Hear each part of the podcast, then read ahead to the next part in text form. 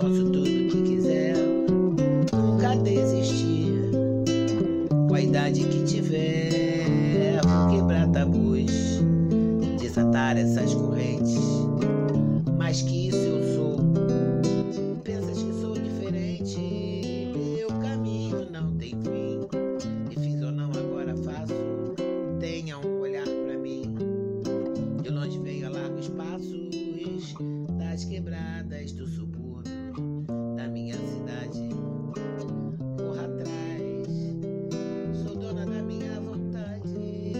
Benedita Lopes lê O Vizinho do 102, crônica de Cidinha da Silva, livro Sobreviventes.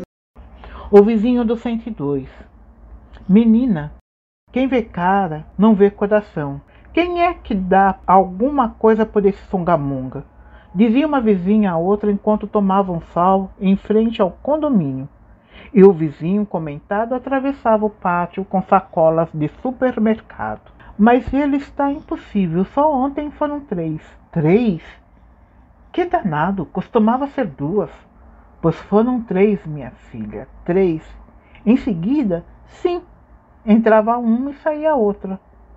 Então tá explicado. É o tempo de duração do Viagra que pode chegar até a quatro horas.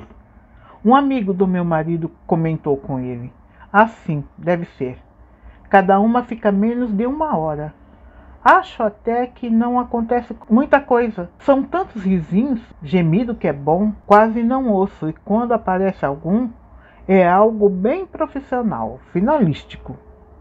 Sei, deve ser daquele tipo que finge o gozo para acabar logo porque tá muito chato. E também para o cara achar que tá arrasando. Eles acreditam em tudo. É, se ela caprichar, tem chance dele chamar outra vez. E chamar é com ele mesmo. De onde será que sai o dinheiro? Não sei, mas deve ser herança, porque desde que a mulher foi embora, parece que ele se aposentou e agora virou viciado em sexo. Quem diria? Parecia um homem tão sério. Sério? Vai saber. Nas condições em que a mulher foi embora, coisa boa ele não fez. Ela foi embora, é? Eu não morava aqui. Me conta. E foi um babado forte. Os dois formavam um casal silencioso. Não demonstravam amor, mas também não brigavam. Às vezes saíam junto, mas ninguém os via conversando. Tinham uma filha de uns oito anos, quero dizer, tem, porque a menina continua viva. Uma noite de lua cheia, sem discussão, sem que ninguém ouvisse qualquer coisa vinda da casa deles, a mulher saiu com a criança e foi para a casa da irmã que mora no condomínio da frente. Não brigaram. Parece que não. Pelo menos não ouvi nada. Vi apenas a menina dizendo tchau, papai, quando já estava na escada. O que quer dizer que ele as levou até a porta. Sinal de delicadeza. E ele? Ele o quê?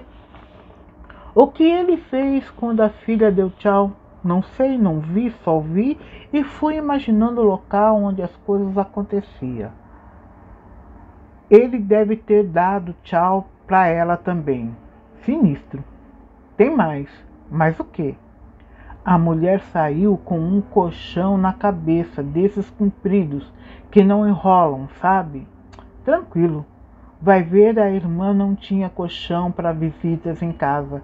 Já era tarde e ela não queria dar trabalho. Saiu com aquilo na cabeça, de mão, mãos dadas com a menina.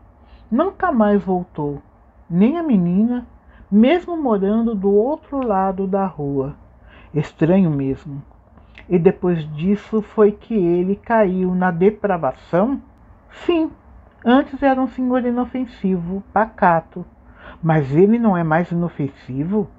Dá em cima das mulheres do prédio? Assedia as meninas? Não, ne não, nesse aspecto não. Mas é esquisito, não é? Recebe garotas de programa em casa, dia sim, dia não. Na verdade, segundas, quartas e sextas. Estranho mesmo. Você precisa é ver ele ligando para a agência. Diz sempre a mesma coisa.